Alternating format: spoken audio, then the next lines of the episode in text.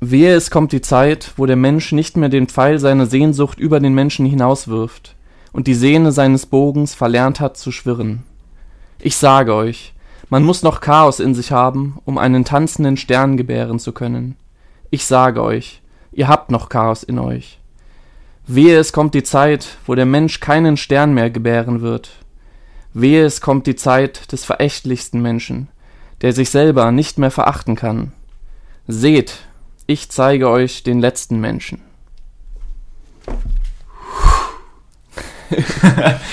holy, ja, holy äh, moly. Jakob, von wem war das Zitat? Von äh, Friedrich Nietzsche, unserem heißgeliebten und viel gehassten äh, Lieblings- und Liebhassphilosophen. Ja, richtig. Weißt du auch aus welchem Buch?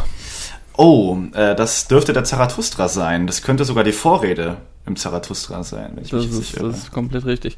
Ja. Damit das ist jetzt nicht geschauspielert, du hast es wirklich äh, nicht gewusst, was ich vorlese. Ich wollte dich überraschen mit diesem Zitat von Nietzsche. Ich hatte, es geht zwar um Fukuyama. Während der, der Corona-Zeit habe ich mal versucht, das auswendig zu lernen, die Vorrede äh, beim ersten Lockdown. Ja, das, das habe ich auch gerade vor. Nein. ja, ja, ich will jetzt den Zarathustra auswendig lernen, nur die Vorrede erstmal.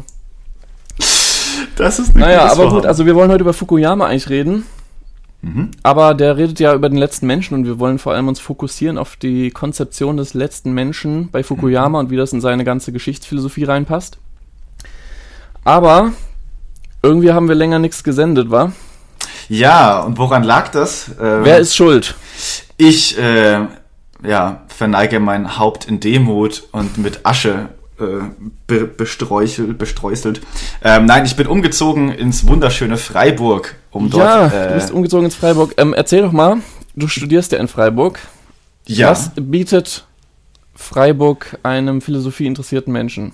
Oh, ähm, Freiburg bietet einem philosophieinteressierten Menschen, soweit ich das bis jetzt absehen kann, ähm, erstmal die ganze Bandbreite in der Geschichte der Philosophie und an Strömungen eigentlich. Also nicht unbedingt über alle Professuren, aber über alle Teilnehmer des philosophischen Seminars und alle Mitarbeiter hinweg.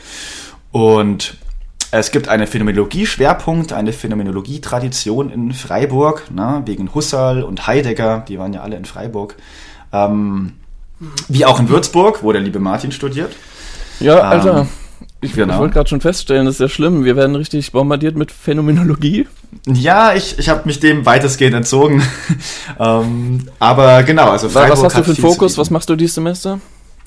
Äh, was mache ich dieses Semester? Ich werde vor allem mich mit dem deutschen Realismus beschäftigen, da vor allem mit Hegel, ähm, mit äh, Kant werde ich mich beschäftigen, mit Aristoteles, Metaphysik und äh, viel Kulturphilosophie vor allem machen, weil das so langfristig mein Schwerpunkt sein wird. Kulturphilosophie und Anthropologie. Genau. Krass. Ja, Krass. schön. Ja, ja. Wir, wir, senden jetzt wieder in den Lockdown. Ich glaube, das letzte Mal haben wir auch mehr oder weniger im Lockdown angefangen, oder? Mhm, ja. Also Lockdown ist scheinbar so die Phase, wo wir fähig sind, Podcasts zu produzieren. Naja. Möge er ewig halten. Nee, Spaß. Auf immer. Möge er vorbeigehen, aber wir machen weiter. Möge es die ewige Wiederkehr desgleichen sein. Ah, ja, bist du äh, gut drauf? Hast du Lust heute? Wie geht es dir?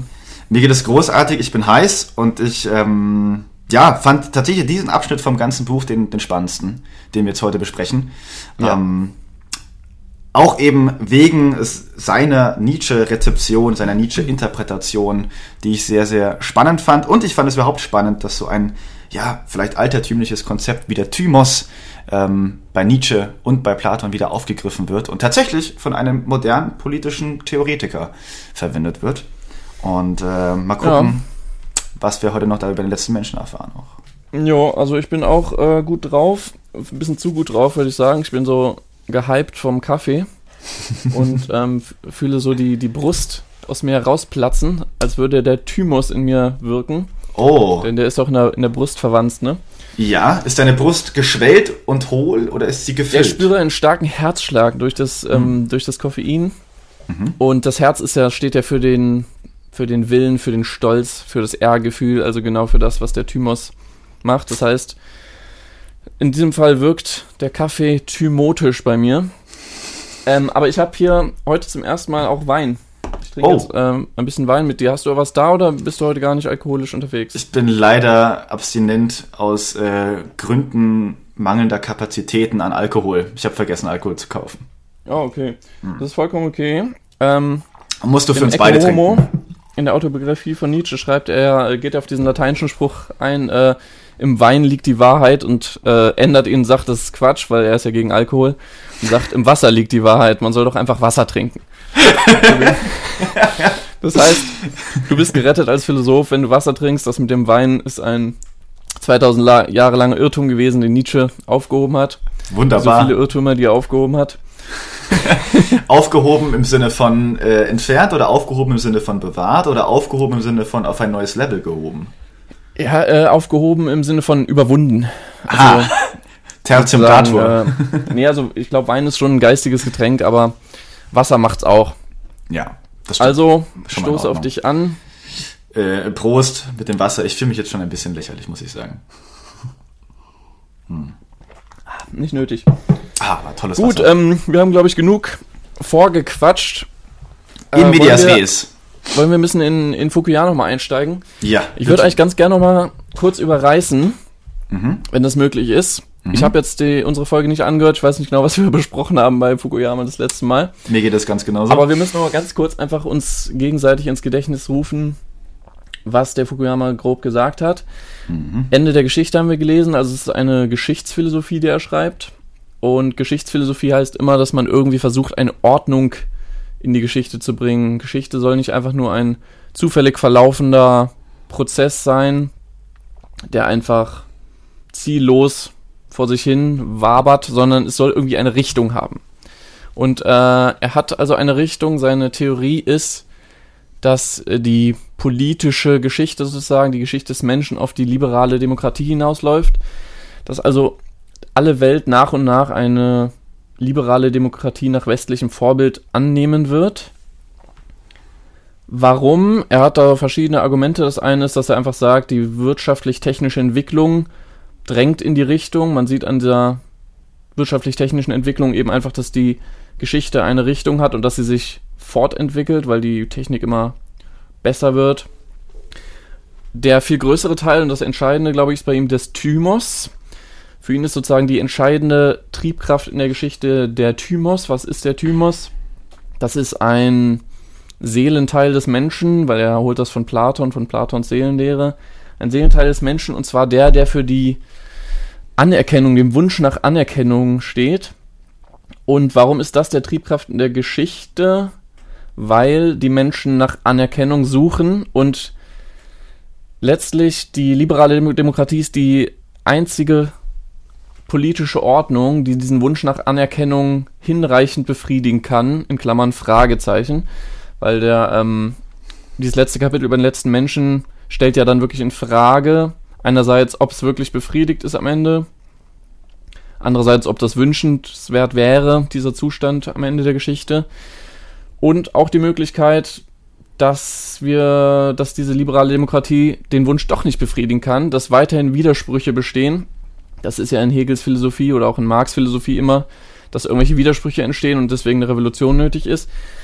Und er hat ja durchaus auch noch, oder er stellt noch zur Debatte, es könnte sein, dass immer noch ein Widerspruch bleibt, der dann, ups, jetzt habe ich mein Mikrofon geschlagen, der eine Revolution herausfordert.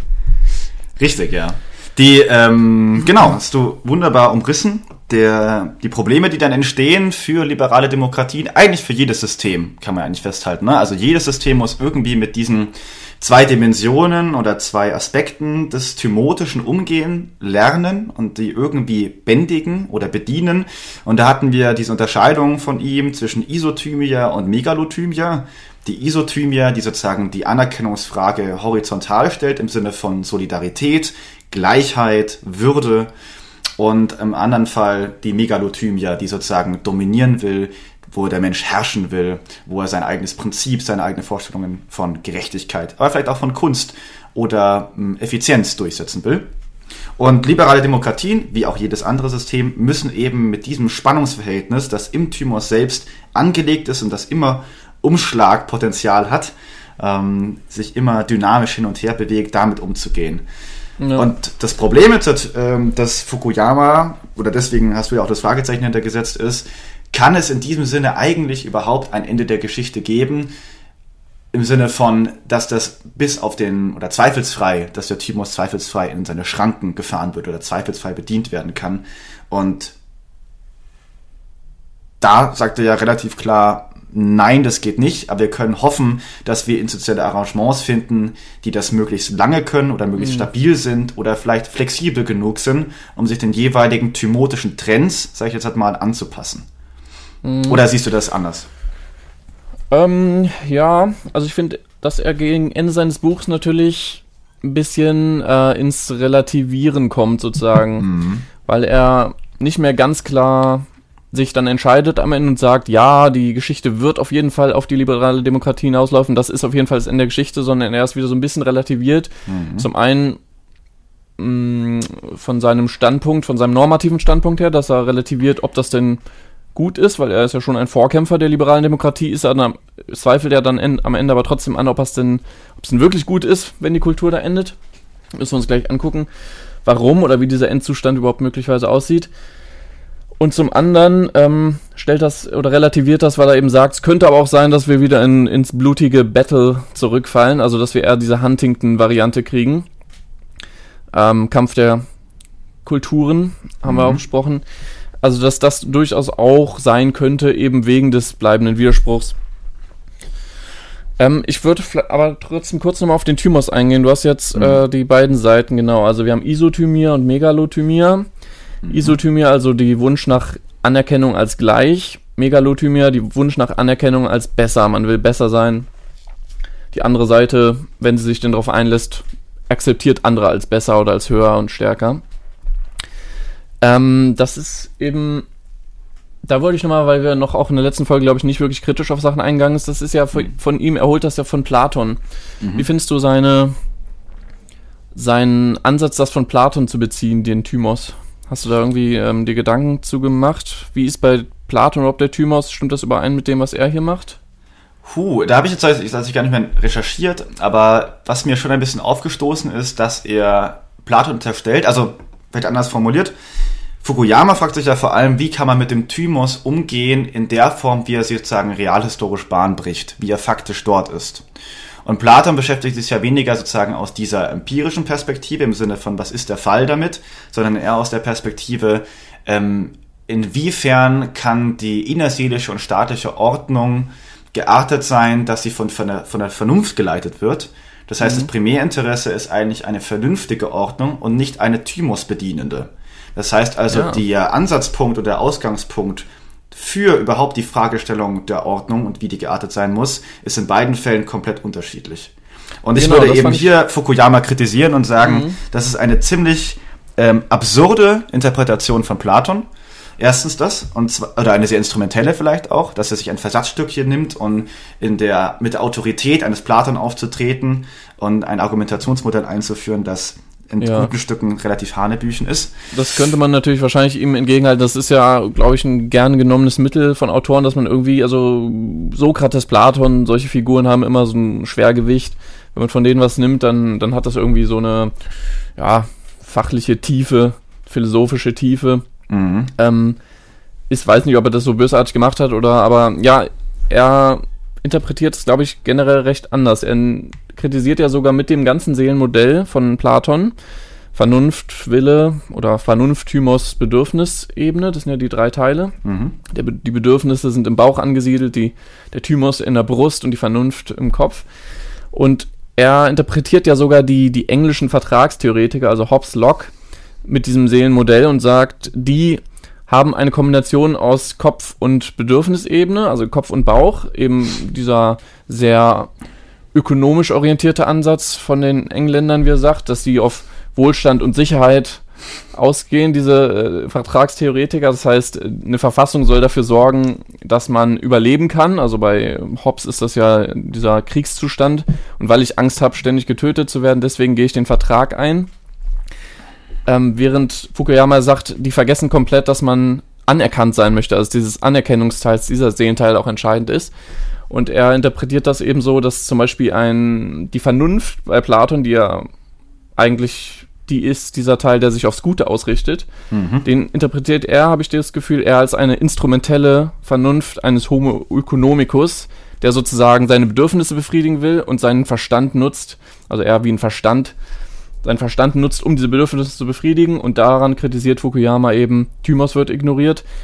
Was halt er gar nicht drauf eingeht oder was er meint, meines Erachtens falsch sieht, dass die Vernunft bei Platon ja überhaupt keine instrumentelle Vernunft ist, äh, die irgendwie ähm, ja, Homo economicus mäßig fungiert, sondern die sich aufs Gute ausrichtet und ja, die anderen Teile in die managt auf eine gewisse Weise. Und ja, in der Tat hat ja sogar, könnte man dann sagen, dass Platon vielleicht sogar noch ein, ein Modell vorschlägt, was er eben gar nicht sieht, weil er so Thymus fokussiert ist, dass es eben eine Ordnung geben kann, die auf Vernunft basiert. Mhm. Andererseits bin ich dann aber auch da wieder in Zweifel gekommen und dachte, vielleicht ist aber auch diese liberale Ordnung, die ist ja, also das ist ja vielleicht das, was Fukuyama auch vorschlägt, dass ähm, die liberale Ordnung, die managt ja auch den Thymos und die Bedürfnisse, sicher auch. Der Bedürfnisteil wird auch gemanagt. Das könnte man ja auch als eine Art vernünftige, vernünftiges Management der der beiden anderen Seelenteile sehen. Ich bin da nicht ganz sicher, aber. Es wäre dann aber natürlich keine Vernunft mehr im platonischen Sinne, sondern eine Vernunft des letzten Menschen. Also man könnte, also ich könnte jetzt halt, wenn ich es ein bisschen gemein formuliere, würde ich sagen, Fukuyama interpretiert Platon und Nietzsches, also er interpretiert Platons Seelenlehre und Nietzsches Konzept des letzten Menschen aus der Warte des letzten Menschen heraus. Ja? Mhm. Ähm, das ist, denke ich, was hier passiert und auch was du gesagt hast in bezüglich der der Ordnung und den unterschiedlichen Orientierungen, die die Autoren haben und dass dort Fukuyama versucht, es eher instrumentell zu interpretieren. Ich denke, daran zeigt sich einfach, dass es sich bei Fukuyama wirklich um einen eher konservativen Denker handelt, der sich überlegt, wie kann ich Stabilität gewährleisten in politischen Systemen? Wie kann ich für eine relative Ordnung, einen relativen Frieden sorgen? Und das würde für mich auch erklären, warum er hier die Nähe zu den Vertragstheoretikern auch sucht, die Nähe zu Hegel sucht, wo es um die großen Fragen der überhistorischen Stabilität von Systemen und Kulturen auch geht. Mhm. Ja, stimmt. Also er will natürlich Frieden und ähm, also ein bisschen den, den letzten Menschen, könnte man sagen. Aber andererseits kritisiert es ja auch wieder. Also ich finde das letzte Kapitel, da hat er mich eigentlich ja sehr beeindruckt, wo er den letzten Menschen so kritisiert oder diese Aussicht des letzten Menschen. Wir müssen immer noch gleich klären, was das eigentlich ist. Mhm. Äh, genau, wo das kritisiert, wo er, finde ich, dann ein interessantes Feuer doch in sich hatte, weil ich also überrascht war, dass er so kulturkritisch auf diesen, auf diese Aussicht auf Frieden und Wohlstand hinguckt, äh, wie er es dann eben getan hat. Also da, da fand ich ihn dann überraschend un, unliberal demokratisch. Ja, ähm, ja. Weil er eben da wirklich auf, auf Nietzsche eingeht und er zwar auch auf die Gefahren hinweist, aber scheinbar so einen gewissen na, ein bisschen Hang, ein bisschen Hang dazu hat, dass, dass doch die Kultur noch mehr Megalothymia in sich hat. Mhm. Ja, Aber gut, ja, also. Hm? Das erklärt sich auch so ein bisschen aus seiner Herangehensweise und dann, wir sind ja auch schon die ganze Zeit eigentlich beim, jetzt sind wir eigentlich schon beim letzten Menschen angekommen, mehr oder weniger, ne? Mhm. Ähm, da sollten wir vielleicht nochmal genau erklären, worum es sich bei ihm handelt. Ja, Was genau. ist der letzte Mensch eigentlich? Also dieser kleine Ausflug zu Platon jetzt es war jetzt ein bisschen verwirrend. Ich bin da eben echt auch nicht ganz sicher, weil das so, so schwierig ist, so Platon und Fukuyama jetzt irgendwie miteinander zu vergleichen, weil er wirklich nur diesen Thymos da rauszieht mhm. und mehr nicht Platon-Rezeptionen macht. Also. Absolut. Aber ja, ähm, genau, der letzte Mensch. Ich hatte mir da ein paar Sachen aufgeschrieben, ähm, glaube ich, rausgeschrieben, wie, wie für ihn sozusagen das Ende der Geschichte denn aussieht. Mhm. Er spricht da immer von diesem Universal Homogeneous State, also der universale homogene Staat. Und das ist natürlich ein Staat von äh, oder eine Weltordnung, die von Wohlstand, Frieden, Freiheit und Gleichheit beherrscht ist. Ne, Freiheit und Gleichheit sind ja die für ihn die großen, die großen zwei ähm, Standbeine der liberalen Demokratie. Mhm. Ich weiß gar nicht, ob man es so machen kann, ob er das macht, aber ich finde, Gleichheit ist vielleicht der Teil, der am ehesten auf Isothymia geht, ne? Der Wunsch mhm. nach Anerkennung als gleich, während Freiheit am ehesten der Teil noch ist, der die Megalothymia repräsentiert, weil in der Freiheit ist ja der Teil, wo der Mensch versuchen kann, sein eigenes Ding durchzuziehen. Meinetwegen der Kapitalist, der sein, ähm, ja, der sein, äh, seine, weiß ich, Firma groß machen kann, der sein ähm, ökonomischen groß werden kann. Der Künstler, der quasi als Individualist in der Freiheit, in der Kunstfreiheit ähm, große Dinge erschaffen kann. Mhm. Also ich glaube schon Freiheit und Gleichheit kann man ein bisschen übertragen auf diese beiden Teile des Thymos. Mhm.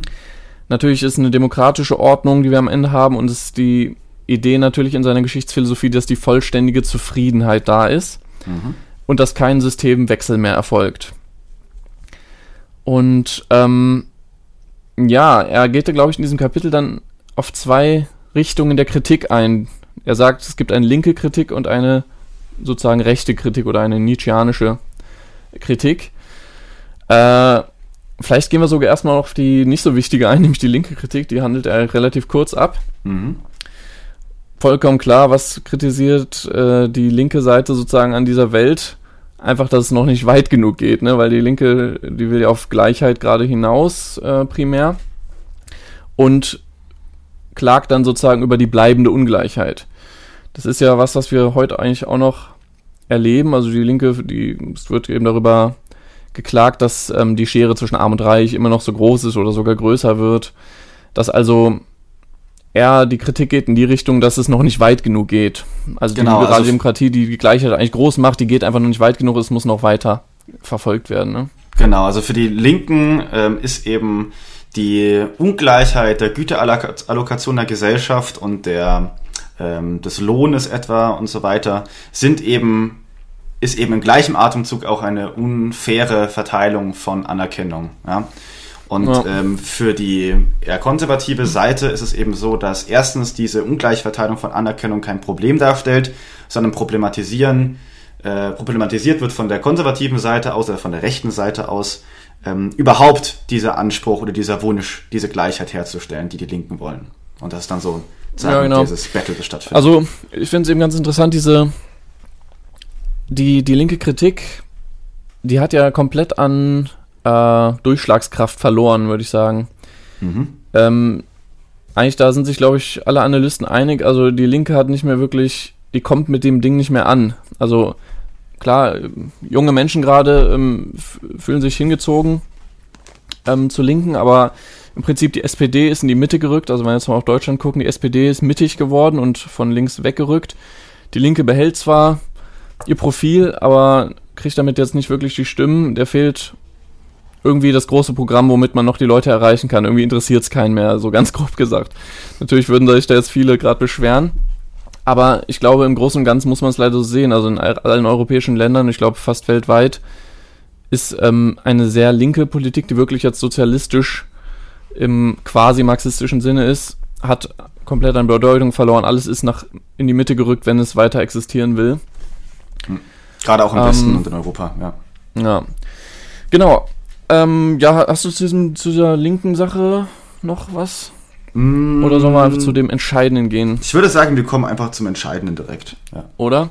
Ja. Weil jetzt wird's spannend. Was, was würde, also, äh, was sagt Nietzsche zu diesem Zustand? Was ist da los am Ende der Geschichte, wenn der letzte Mensch da ist? Er zitiert da Nietzsche, ich weiß nicht, woher es genau ist, Man without chest, also der Mensch ohne Brust. Mhm. Er spricht von einem zahmen Menschen, dass der letzte Mensch in der liberalen Demokratie ein zahmer Mensch ist, der keine Ansprüche mehr hat, der kein Streben mehr in sich hat, der keine Ambitionen mehr hat. Der will eigentlich nur noch überleben, er will seine Gesundheit schützen, er will Sicherheit haben. Und ähm, ja, Mittelmäßigkeit ist auch so ein wichtiges, wichtiger Begriff. Mm, mhm. Es, irgendwie, es wird nichts Großes, nichts Es soll, soll so in einer gesunden Mitte alles sein. Es ist ein unglaublich langweiliges Dasein. Ähm, ja. Was hast du, was hast du da noch für, für Beschreibungsmöglichkeiten für diesen Zustand? für diesen Zustand des letzten Menschen? Mhm. Ich würde vielleicht noch ein bisschen, also ja, durch die Modernisierung und durch die Technisierung haben wir einen Grad der ja, gesellschaftlichen Entwicklung erreicht, ähm, der enorm ist, was die Möglichkeiten der Bedürfnisbefriedigung angeht. Ja, und äh, die, Konsum, die moderne Konsumgesellschaft ist da. Er beschreibt auch an einer Stelle, wir sind ähm, rationale Konsumenten geworden und äh, sonst nicht mehr wirklich viel.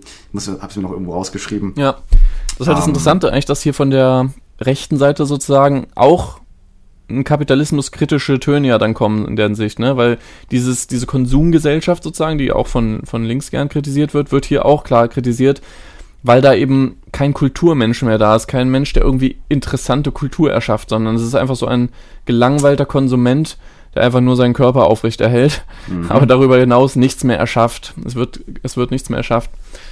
Und ja, was wolltest du noch sagen?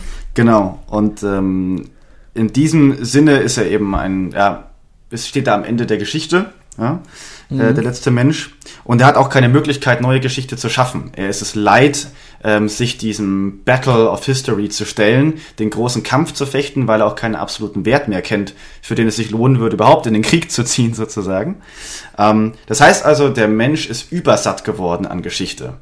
Ja, mhm. in, in einem mehrfachen Sinne ist es für ihn ein, ein sinnloser Kampf geworden. Auch wenn der Kampf trotzdem weitergeht. Es gibt ja weiterhin Kämpfe und Kriege in der Welt. Ähm, also kleine, ne? Also die, kleine, dieser, also zumindest keine, die der letzte Mensch wirklich führen würde. Das ist genau der Punkt. Mhm. Und ähm, es sind entweder ziellose Kämpfe, dann wird der Kampf selber zum Selbstzweck erhoben, dann wird halt gekämpft, um zu kämpfen. Ja gut, das ist ähm, ja schon, das ist jetzt schon die, die Vision oder die Möglichkeit, dass es äh, dass die Geschichte weitergeht, glaube ich, ne? In dem Zusammenhang steht das, glaube ich, oder? Äh, jein, die Geschichte geht ja sowieso weiter. Also die äh, nee, also ich meine, Ende der Von äh, Post-History und äh, History ist ja immer beides mhm. zusammen. Mhm. Das eine wird ja sozusagen auf der ideenevolutiven Ebene gesehen und das andere auf der realhistorischen. Das heißt, also, es läuft ja, sowieso klar. immer parallel. Genau. Ja. Ähm, genau, also ich, ähm, ich hätte eigentlich Bock, wenn, wenn du es mir erlaubst, ich erlaube Würde ich gerne noch ein bisschen von Nietzsche lesen, weil wir vielleicht anhand äh, von Nietzsches Beschreibung des letzten Menschen ein paar seiner Merkmale noch versuchen können zu verstehen. Das Zitat, was ich am Anfang gebracht habe, äh, da kam es ja schon, der verächtlichste Mensch, der sich selber nicht mehr verachten kann. Ähm, man muss noch Chaos in sich haben, um einen tanzenden Stern gebären zu können. Natürlich super ähm, schön formuliert von ihm, also dieses, dass der Mensch jegliche Ambitionen verliert, äh, jegliches Feuer in sich verliert.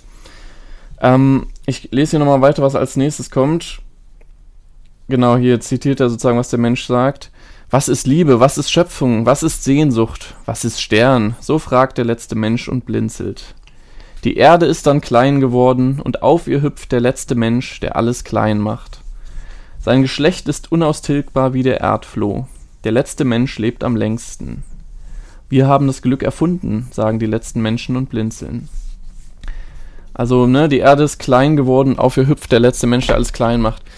Ich glaube, das ist auch all dieses, ähm, was wir eigentlich in der nullten Folge, ne, Byung-Chul Han, hatte ich ja, glaube ich, als Philosophen des letzten Menschen da auch bezeichnet, weil der wirklich diesen Zustand sehr ähm, kritisch betrachtet in seinen Schriften. Er, er spricht ja von dieser fehlenden Lebendigkeit, der die Müdigkeitsgesellschaft, dass eigentlich der Zustand des modernen Menschen so ein untoter Zustand ist.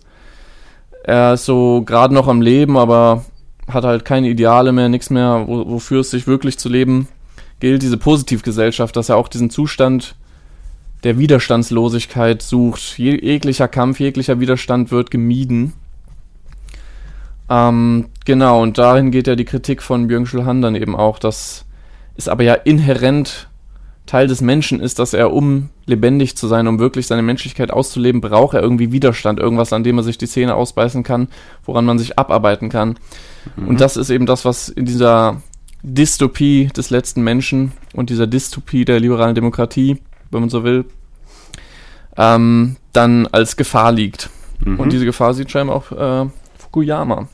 Jein, er sieht sie aus einer anderen Perspektive, würde ich schon sagen. Mhm. Also ich glaube, man muss aufpassen an der Stelle, dass man nicht zu sehr ähm, versucht, aus Nietzsche heraus Fukuyamas Nietzsche-Interpretation zu, zu verstehen, mhm. sondern eher bei Fukuyama noch zu bleiben.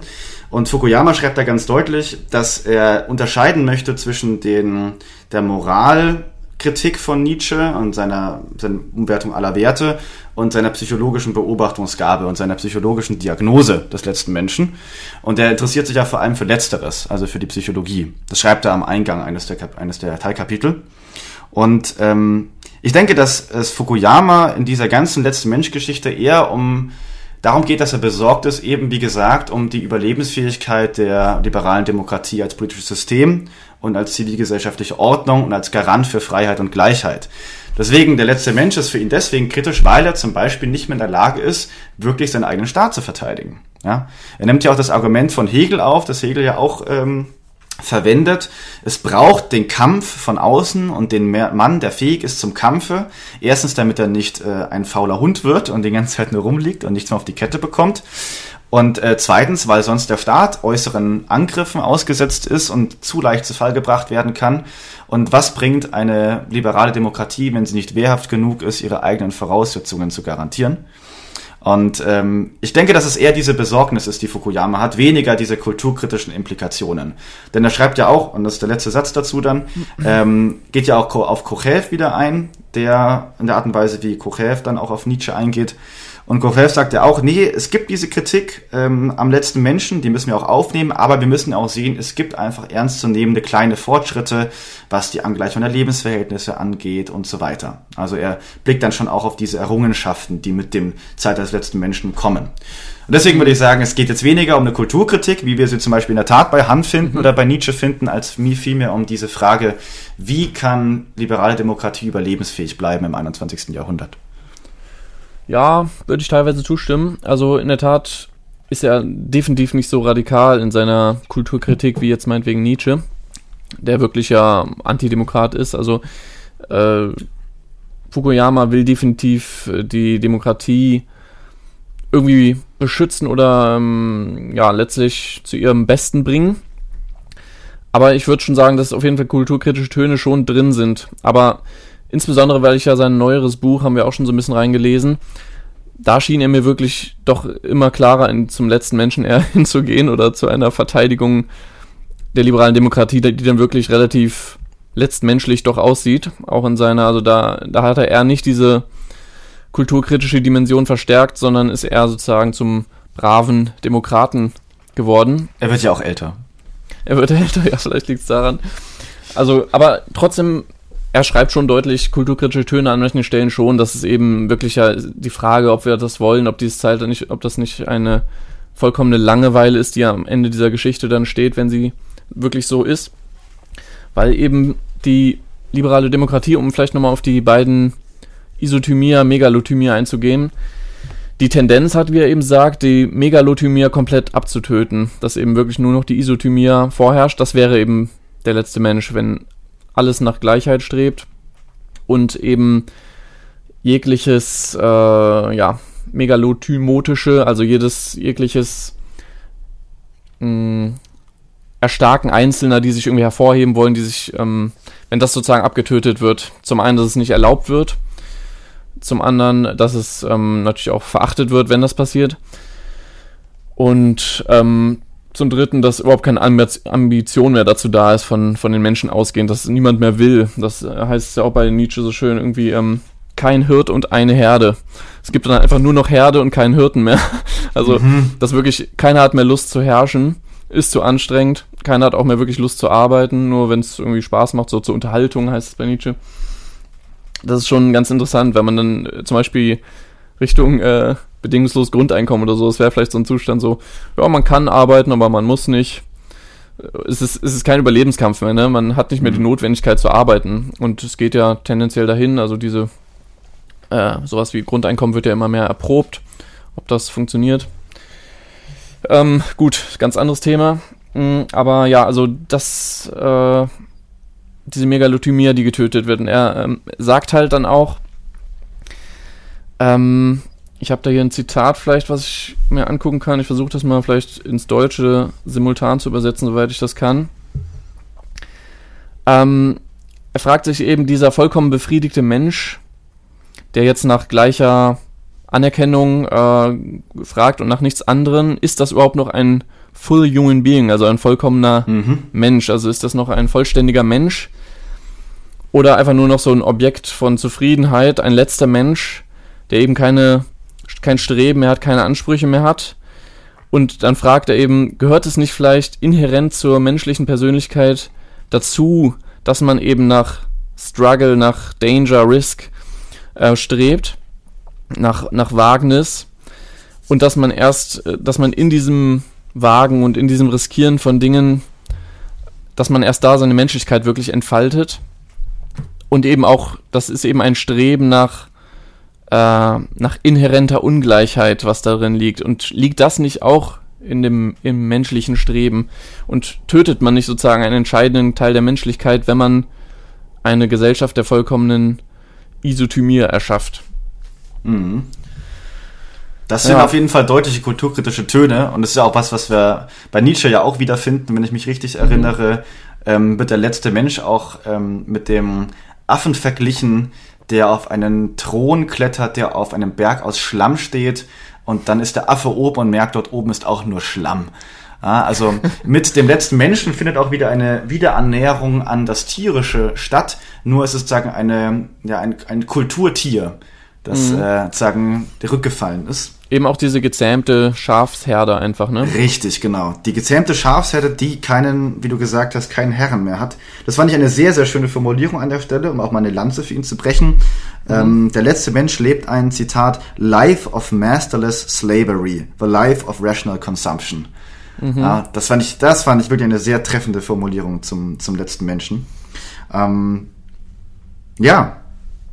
Also. Ja, genau. Ähm, ich guck gerade mal, was wir hier am ehesten weitermachen. Genau, also er stellt an einer Stelle, was ich ganz interessant war, zwei Alternativen vor, in die es gehen kann. Und er, weil er eben sagt, es könnte ja eben sein, dass hier noch eine Contradiction, also ein weiter ein Widerspruch in diesem Konzept der liberalen Demokratie doch noch liegt. Widerspruch muss man immer aufhorchen, da weiß man, das geht um dieses hegelianische, marxistische Geschichtsphilosophie-Ding. Sobald ein Widerspruch da ist, muss dieser aufgelöst werden und das passiert in irgendeiner neuen Synthese. Und dieser Widerspruch könnte eben in zwei Richtungen gehen, sagt er eben entweder ein Exzess auf Megalothymia oder ein Exzess auf Isothymia. Exzess auf Isothymia ist natürlich das, was wir jetzt besprochen haben, der letzte Mensch in seiner vollendeten Form, der wirklich nie wieder aus diesem Zustand rauskommt. Der Exzess der Megalothymia wäre eben genau das andere, dass aus dieser Langeweile heraus sozusagen ein, ein ja, ein Kraftstoß der, des erneuten Krieges oder was auch immer kommt, der erneuten Wunsch nach Kampf, nach Widerstand. Und äh, das ist eben die andere Richtung, die er dann eben, glaube ich, auch, und deswegen ist er ein Vertreter der Demokratie, die er eben dann auch kritisch findet. Also da sieht er auch eine Gefahr drin, dass diese diese Megalothymia sich in einer exzessartigen Weise entlädt. Und ich glaube, nach Nietzsche, 20. Jahrhundert, könnte man aus dieser Perspektive natürlich lesen als ein Jahrhundert, wo ein extremer Exzess von Megalothymia stattgefunden hat. Ne, also Nietzsche hat diesen letzten Menschen ja schon gesehen und eindeutig ist es nochmal in einen Exzess gegangen im 20. Jahrhundert. Und ich mhm. glaube, den könnte man da auf jeden Fall einordnen so. Und vor dem ähm, würde man sagen, vor dem warnt er auch oder spielt er ja gedanklich auch durch, wie das aussehen könnte und welche Systeme da sozusagen eine Rolle spielen würden oder welche, wie soll man sagen, welche Ideologien vielleicht auch eine Rolle spielen. Mhm. Also für ihn bewegen sich ja diese, auch die Prinzipien von Freiheit und Gleichheit eigentlich auf einem Kontinuum. Wenn die Gleichheit zunimmt, nimmt die Freiheit gleichzeitig ab und umgekehrt. Und das heißt, eigentlich bewegt sich sozusagen ähm, der Thymos in seiner politischen Ausgestaltung irgendwo zwischen den beiden Extremen, ich sage jetzt mal vielleicht Libertär, Libertarismus und Autokratie und ähm, vielleicht auch extremer Nationalismus und auf der anderen Seite zwischen Marx Marxismus und Sozialismus. Und in, auf diesem, mhm. diesem Spektrum sucht er sozusagen, sucht er sozusagen die Mitte, versucht die zu finden. Und äh, das wäre sozusagen die Ausgestaltung dieser beiden Extremformen. Und die zu mäßigen, hier sozusagen das rechte Maß, die Mitte zu finden und die zu halten, das sozusagen Ziel oder das ist der Telos des Institutionenarrangements in liberalen Demokratien dann. Ja, also würde ich teilweise zustimmen. Ich weiß jetzt nicht, also diese Zweiteilung kann ich mich jetzt nicht erinnern, ob er die wirklich so aufmacht, aber ähm, es scheint mir jetzt auch nicht komplett schlüssig. Also, dass zum Beispiel die, sag ich mal, die Freiheitsseite, da hast du jetzt genannt Libertarismus, gut, das wäre wirklich äh, radikale Liberalismus, wird halt zum Libertarismus dann. Aber der, wie hängt der jetzt mit Nationalismus zusammen? Das wäre irgendwie widersprüchlich, weil der Li Libertär, die wollen ja gerade nicht nationalistisch sein oder so. Achso, Nationalismus, ja, das war jetzt vielleicht, also gut, man kann natürlich auch ein, ähm, ja, ein, ein Sozialismus in nationalistisch sozusagen ausgestalten, das ist richtig, stimmt. Ja. Also definitiv sagt er, dass zwischen Freiheit und Gleichheit natürlich immer so ein, ja, ein Konflikt liegt, ist ja, und dass der irgendwie versucht wird, austariert. Mhm also äh, versucht da irgendwie zu vermitteln. Mhm. Das wäre vielleicht sogar gleich ähm, nächster Punkt, den ich äh, interessant fände. Er redet ja von so einer Art äh, Ventilen, mhm. wie in der liberalen Demokratie, wie die dafür sorgen könnte, oder auch teilweise schon dafür sorgt, dass die Megalothymie, also das Streben nach, ich will besser sein als andere, wie das irgendwie seinen Ausdruck finden kann, ohne dass es zum Exzess kommt. Mhm, richtig. Hast du da irgendwas äh, ja. am Start, sonst würde ja, ich das sagen. also dafür gibt es mehrere Möglichkeiten. Erstmal ist es ja so, wie du auch vorhin schon hast anklingen lassen, dass ähm, es zwar sozusagen kein prinzipielles Verbot megalotymischer, megalotymischer Lebensführung, sag ich jetzt mal, gibt, aber es gibt auch keinen Anreiz dazu. Ja? Es gibt keine Aufforderung dazu, irgendwie besser als andere zu sein. Weder in der Schule noch in der ja, politischen System soll es eigentlich auch verhindert werden durch Checks and Balances und Gewaltenteilung. Es soll sozusagen zu keiner übermäßigen ähm, übermäßigen megalotymischen Ausbrüchen kommen. Keine Die- Ungleichheit, ne? Also Genau. wird viel dafür getan, dass Ungleichheit äh, verhindert wird. Ne? Richtig, genau. Und ähm, es gibt aber gleichzeitig eben auch diese Ventile oder Katharsis-Arenen für den Thymos, ähm, etwa im Sport ja, oder eben vor allem prominenterweise im, ja, in der Sphäre der Ökonomie. Ja. Im Unternehmertum können sich sozusagen die megato, megalothymischen Charaktere äh, vollends Bahn brechen. Erwähnt hier witzigerweise, wir sind ja noch mittendrin oder gegen Ende der Wahlperiode äh, der US-Präsidentschaftswahlen 2020. Erwähnt ja auch zweimal Donald Trump direkt im Text als ein Beispiel für einen hochmegalothymischen Menschen. Stimmt, er erwähnt den quasi, wann ist das? 90 geschrieben, ne? 93 oder Ja, ja, genau. Da erwähnt er ihn schon. ne? Ja. Und äh, Also da war, da war Trump halt noch einfach nur Unternehmer und auch so bekannt als einer der, der übelsten Kapitalistenunternehmer. So, der war immer so das, das Idealbild dafür.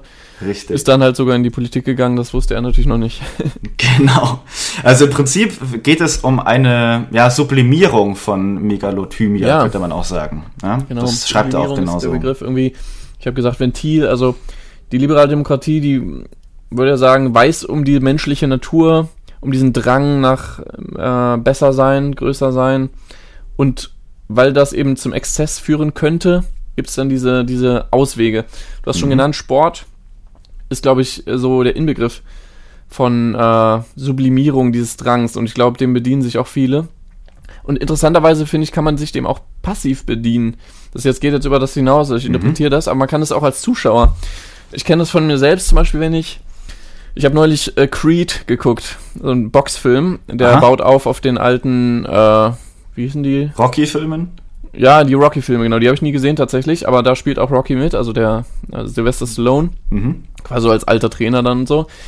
Und solch Boxen, glaube ich, oder generell Kampfsport, ähm, das ist, wenn man da zuguckt, oder auch andere aggressive Sportarten, Fußball, da kann man auch als Teilnehmer sozusagen äh, im Zuschauen diese Dinge in sich ausleben, also diese Brutalität, dieses über andere dominieren, weil man es sozusagen ja durch Spiegelneurone, weiß ich, was auch immer, so nachvollziehen, mitempfinden kann.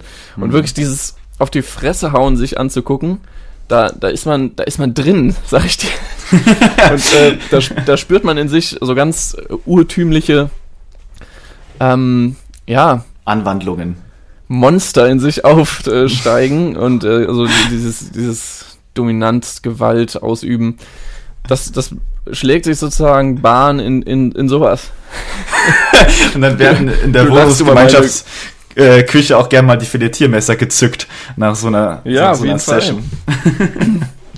Also das Sehr ist genau schön. Sport äh, natürlich selber, also einfach äh, Wettkampf findet im Sport einfach in hohem Maße statt. Das ist eine Re- Arena dafür in der Gesellschaft. Mhm. Aber ja, ja, eben auch im Fußball. Ich finde Fußball schon ein krasses ähm, Ventil auch, weil es eben ein recht aggressiver Sport ist. Mhm. Und weil dann ja auch das nicht nur zwischen Individuen, sondern auch so zwischen ganzen Vereinen ist. Und man ist dann eben Fan von einem Verein und der kämpft gegen anderen und man ist Teil dieses Kampfes irgendwie. Ja, ja.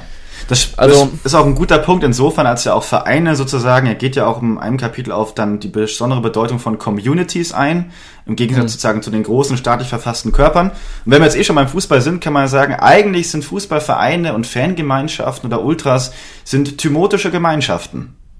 Ja, in einer gewissen Ja. Hinsicht. Die Rivalität zwischen den Vereinen, dann gibt's Derbys, dann geht man auf die Straße und prügelt sich mit der Polizei, die praktischerweise Mhm. schon dasteht und vom Steuerzahler bezahlt wird.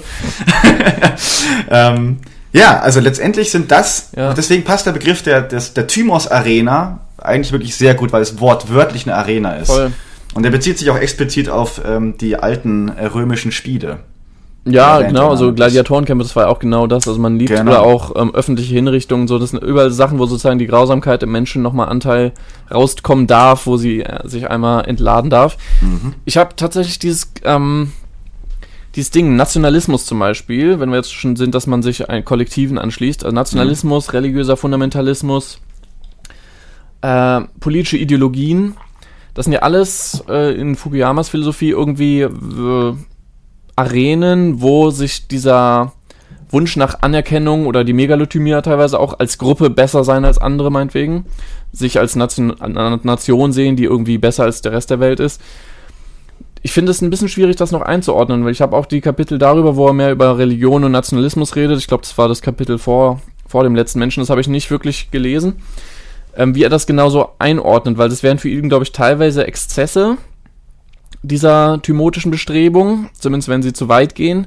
Andererseits ist er da, glaube ich, aber auch ambivalent, weil er sowas wie einen gesunden Nationalismus und Religion als in gesunder Form und auch Familiengemeinschaft und andere Communities, wie du schon angesprochen hast, sozusagen, dass das für ihn auch äh, wichtige und gute Quellen sind, die es auch geben muss in der liberalen Demokratie, die eben sonst wirklich so ein komplett totes Letztmensch Dasein ist, wenn man nichts mehr hat, wo man sich irgendwie dranhängt. Also dieses Irrationale in irgendeine Gemeinschaft sich eingebunden fühlen, sich meinetwegen auch als eine Gemeinschaft besser als andere fühlen, in so einer gesunden Form, also so eine Art gesunden Patriotismus, dem würde er wahrscheinlich sagen, das braucht eine liberale Demokratie. Er würde eben den Exzess davon kritisieren, nur glaube ich. Mhm. Ja, vollkommen richtig.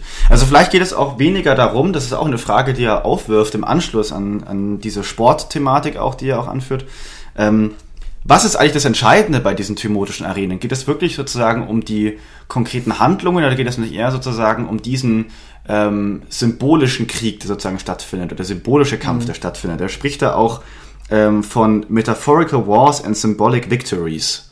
Ja? Mhm. Dass das sozusagen die entscheidenden Faktoren sind. Vielleicht ist die Megalothymia in dieser sublimierten Position oder aus der sublimierten Position des letzten Menschen heraus etwas, das sich primär auf dieser kulturellen Ebene wirklich bahnbricht und weniger auf der konkret körperlichen.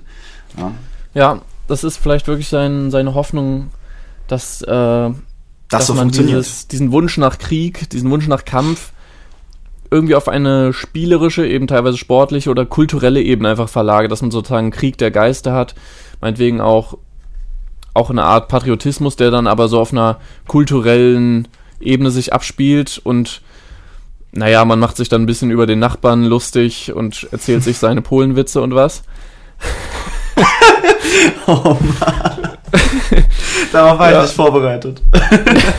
Darauf bin ich nie vorbereitet. Ich glaube schon, dass er das, das ist so eine mhm. Art von so eine irgendwie nicht allzu schreckliche Art des, ähm, ja, ja, des definitiv. Patriotismus, Nationalismus, dass man so, ach, die da drüben, so ein bisschen Exotisierung und ähm, seine eigene Identität schärft dadurch, die aber nicht gleich mit dem Panzer irgendwo reinrollt. Mhm. Ähm, Absolut. Genau. Das gegenteilige Phänomen sehen wir dann, wenn es Leute sozusagen, äh, wenn es Leute wirklich ernst meinen. Und ich will jetzt vielleicht da nochmal die Referenz zum aktuellen politischen Geschehen. Ähm, würde gerne kurz was vorlesen aus dem, ich glaube, es ist das letzte Kapitel, Immense Wars of the Spirit. Da schreibt er, mhm. For are there not reservoirs of idealism that cannot be exhausted, indeed, that are not even touched. If one becomes a developer like Donald Trump, or a mountain climber like Reinhold Messner, or a politician like George Bush, difficult as it is in many ways to be these individuals and for all the recognition they receive, their lives are not the most difficult, and the causes they serve are not the most serious or the most just. And as long as they are not, the horizon of human possibilities that they define will not be ultimately satisfying for the most themotic natures. Ah, also was er hier sagt ist, solange die keine wirklich ernsten Ziele haben, sozusagen diese megalothymischen Menschen, wird es auch keinen megalothymischen Umschlag geben in liberalen Demokratien. Aber ich habe das, ach so, ist das so ja? zu verstehen? Ich hatte es jetzt eher, also ich kenne den genauen Zusammenhang nicht, aber ich finde, es klang jetzt eher so, dass er da die Möglichkeit zeigt, dass selbst wenn man so ein megalothymischer Mensch ist, der eben in der Wirtschaft ist wie Trump, also damals in der Politik wie Bush oder ein sportliches äh, Talent wie Messner, mhm. dass man trotzdem, weil das alles noch so im Rahmen einer Sicherheit ist, also meinetwegen Bush ist immer noch in irgendwie liberale Institutionen eingebunden und wird da sozusagen von dieser bürokratischen Ordnung gehalten und auch die Wirtschaft spielt sich innerhalb von Regeln ab und ist ja trotzdem alles noch nicht, also dass das sein Argument vielleicht ist, dass die Gefahr besteht, dass das immer noch nicht befriedigt. Also mhm. Die Megalothymie ja eben mehr will als das. Die will ja wirkliche Gefahr und die will wirklichen, wirkliche Herausforderungen und nicht eine, sage ich mal, solide politische Karriere, die in vorgesteckten Mustern abläuft. Oder. Nee. Nee, ich glaube, an der Stelle ist es tatsächlich anders gemeint. Es geht wirklich darum, in dem Moment, in dem so jemand, äh, ein Politiker, vor allem prominenterweise Politiker, denke ich, denkt er, mhm. an die denkt er hier, ähm, sobald die wirklich sozusagen ihre megalotymisches Zeugnis geben, und zwar nicht innerhalb der Kultur des letzten Menschen, sondern sich dezidiert außerhalb in Konfrontation dazu stellen, so wie Donald Trump das auch immer versucht zu inszenieren, ähm, oder es nach wie vor tut und hat, mhm. ähm, wenn das geschieht, dann wird sozusagen das das eigentliche, das nicht sublimierte megalotymische Angesicht sichtbar für die Menschen und dann, wenn es wirklich ernste Gründe gibt, der schreibt ja hier, ähm, ähm, the causes they serve, ähm, solange es keine richtigen, ernsten Ziele sind, für die die streiten, so lange müssen wir uns nicht davor fürchten, dass es megalotymische Ausbrüche gibt. Da würde ich jetzt halt sagen, gute Prognose, Donald Trump zweimal erwähnt, explizit als jemanden, wenn der wirklich ernsthafte Ziele formulieren würde, dann würde es zu so etwas kommen. Und dann vor ein paar Jahren Trump in Konfrontation zu allem, zur eigenen Partei, zum etablierten politischen Establishment, zur Diskurskultur, die in den USA präsent war, zur Medienkultur, gegen alles in Frontstellung gegangen. Und was ist passiert? Es gab einen massiven, ja, ich sag jetzt mal, megalotymic Outbreak. Mhm. Und ähm, deswegen finde ich diese Stelle hier ganz spannend, gerade jetzt an, äh, zur Zeit der US-Wahl. Ja. Okay, also wenn ich das richtig verstanden habe, jemand wie Trump, der quasi ausbricht aus diesem kontrollierten megalotymischen System so ein bisschen und wirklich total Front macht gegen das Establishment. Mhm. Das äh, das schlägt die Bresche vor, wo die anderen nachstürmen können. Da, genau, dann geht's los. Und er hat ja wirklich genau. eine, eine Art Bewegung losgebrochen. Also wir reden jetzt viel über den, weil also zum Zeitpunkt der Aufnahme ist die US-Wahl noch am Laufen. Mhm. Allerdings ist jetzt bei unserem Stand fast vorbei, glaube ich. Freitag schon ist schon sehr klar jetzt, dass Biden gewinnen wird. Ja. Aber es wird jetzt die nächsten Tage natürlich spannend, ob er schon, äh, also was er, wie er reagiert, also ob er sich da, ob er letztlich dann von, von, von der Polizei aus dem Weißen Haus rausgezerrt werden muss, werden muss. oder ob er, ob er ähm, irgendwann sagen kann, okay, ich bin geschlagen. Mhm. Wird er natürlich nicht. Aber ähm, ja, also er hat, er hat wirklich, äh, das ist spannend, was jetzt da bevorsteht. Mhm. Aber gut. Ja, ähm, ich wollte noch gucken, ich hatte mir eine Liste gemacht, ähm, was noch so für Arenen der Megalothymie gibt. Ich gucke oh, mal, ja, ob, wir noch, ob wir da irgendwas vergessen haben. Also wir hatten hier äh, Entrepreneurship. Mhm. Das hatten wir, das ist der Wirtschaftsmensch, Unternehmertum. der Wirtschaftsboss. Genau. Unternehmertum, genau. Politik hatten wir auch. Sport natürlich.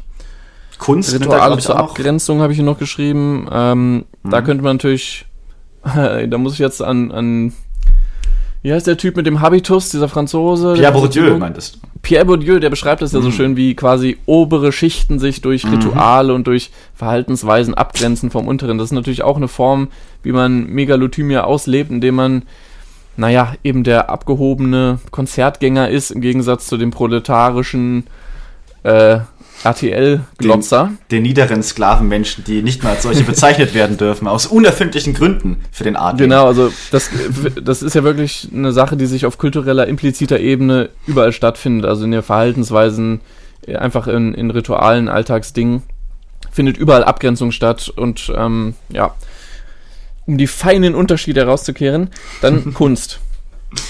Kunst. Kunst ist natürlich ein riesiger Bereich, also Kunst ist irgendwie so der kreative Bereich der Kultur, der schaffende Bereich, der natürlich immer irgendwie was äh, Spielerisches hat, wobei es natürlich auch politische Kunst gibt, aber da, da werden halt die Grenzen zur Politik eingerissen. Aber sage ich mal, Kunst in Reihenform ist eben einfach ein Bereich des Schaffens, wo sich die Kreativität und die Individualität ausleben kann und auch die Megalothymia sich Bahn brechen kann in gewisser Weise und eben auch in einem sicheren Kontext wo sie eben nicht gleich eine ganze Revolution auslöst. Wobei das auch, ja, also Nietzsche hatte den Anspruch, mit Wagner zusammen eine Kulturrevolution zu gestalten. Hm. Aber das sollte eben auch eine Kulturrevolution sein. Weiß nicht, ob er sich die auch im Politischen gedacht hat, aber ja, also zumindest Kunst ist auch so ein Ventil, was man sich da sehr gut vorstellen kann. Ne? Mhm. Ja, ja, definitiv, definitiv. Wird vielleicht noch mal auch noch auf etwas äh, bisschen, bisschen weitergehen von dieser Frage hin zu vielleicht auch ein bisschen der aktuellen Situation zu überlegen, was können wir jetzt halt mit diesem Modell auch so ein bisschen anfangen. ähm, das uns ähm, Fukuyama hier gibt, wenn es für dich in Ordnung ist? Oder hast du noch etwas, was du noch bezüglich allgemein letzter Mensch und so weiter? Also es, das wird ja da, darüber Nö, so nichts Konkretes. Bestimmt irgendwas, was ich notfalls nochmal aufgreifen könnte. Also jetzt interessiert mich, worauf du hinaus willst.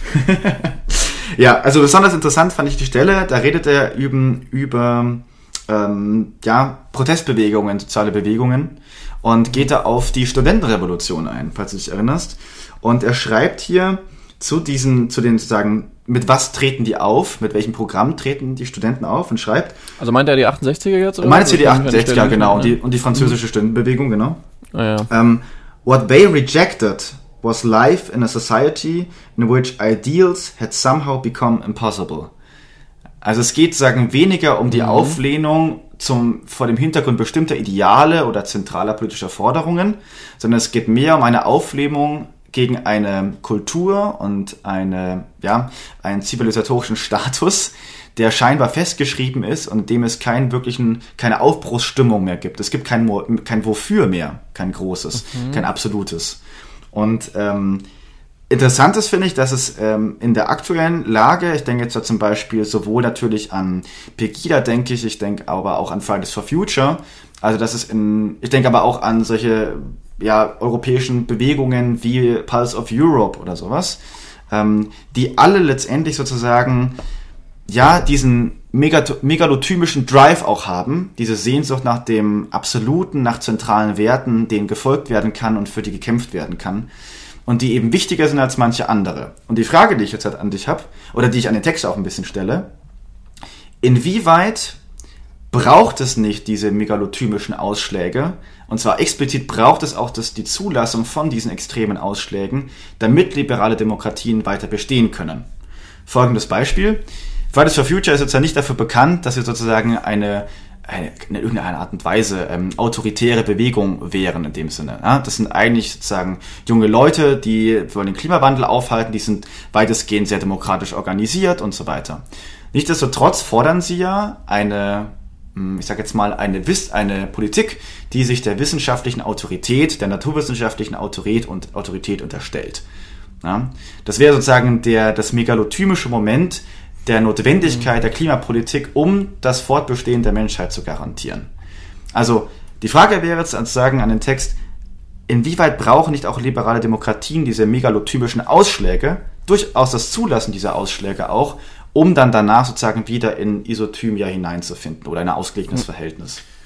Also ich weiß gar nicht, ob ich so deine, deine Beispiele so richtig als, als Idealtypen da, sage ich mal, nehme. Also die Umweltbewegung oder proeuropäische Bewegung oder was, das sind ja alles total liberal, liberal-demokratische Bewegungen, die also letztlich eher so in diese linke Kritik hm die wir vorhin hatten, ne, die noch mehr Gleichheit will und die die die, Liber die, die liberaldemokratischen Werte noch besser ausleben will, die für noch mehr Demokratie werben. Mhm. Das ist ja eher die Richtung. Also natürlich ist da auch irgendwas Megalotymisches für den Einzelnen drin. Also ich, natürlich, wir sind alle als Jugendliche und junge Menschen, hat man mal Demonstrationen und fand das geil, sich da irgendwie mal rumzubrüllen auf der Straße. ne, das, das, das macht Spaß. Also ich muss zugeben, natürlich war ich auch auf diesen ganzen Demos früher. Äh, meinetwegen gegen Atomkraft, gegen Bildungsreform war das damals bei uns, als da irgendwie im zwölf Jahre Abi oder wie es hieß. Mhm. und ähm, das war lustig, weil ich inzwischen, wenn ich mich da selber psychologisiere, ich bin da natürlich mitgelaufen und habe da irgendwelche Parolen gebrüllt. Ich habe nicht wirklich inhaltlich kapiert, das hat mir einfach nur Spaß gemacht. Ich hatte Lust am gegen irgendwas sein. Mhm. Und ich glaube, das geht extrem vielen so Protestern so, die man so sieht, die haben irgendwie einfach so irgendwie gegen sein. Und natürlich, da ist vielleicht, dahinter steckt vielleicht psychologisch so ein bisschen diese Langeweile an, der, an, der, an dem Ist-Zustand. Mhm. Aber ich würde das jetzt gar nicht als so ein total idealistisches, hier ist die Megalothymie, die sich irgendwie versucht, Bahn zu brechen, sondern Exakt. so ein bisschen so, so, eine kleine Langeweile, die sich da Bahn bricht, aber das ist mhm. ja irgendwie alles noch im Grenzen, das ist sowieso ein bisschen wie die Pubertät und danach werden sie halt doch alle brave Bürger. Mhm. ist die Frage, klar, wir haben jetzt auf der rechten Seite haben wir das ja auch, da haben wir auch die Anti-Establishment-Bewegung in mhm. allen europäischen Ländern, auch, auch übersee. Also hier durch die AfD und Front National ähm, und so weiter, genau. Andere Bewegungen irgendwie verkörpert, die irgendwie auch Anti-Establishment und gegen das System so ein bisschen.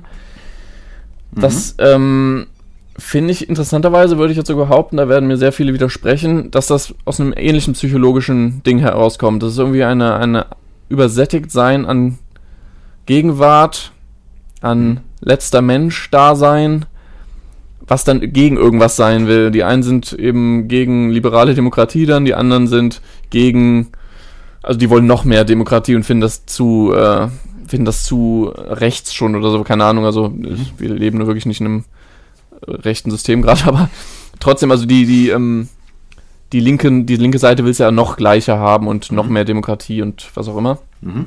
Also, dass das psychologisch, würde ich sagen, das gleiche Moment dahinter steckt, mhm.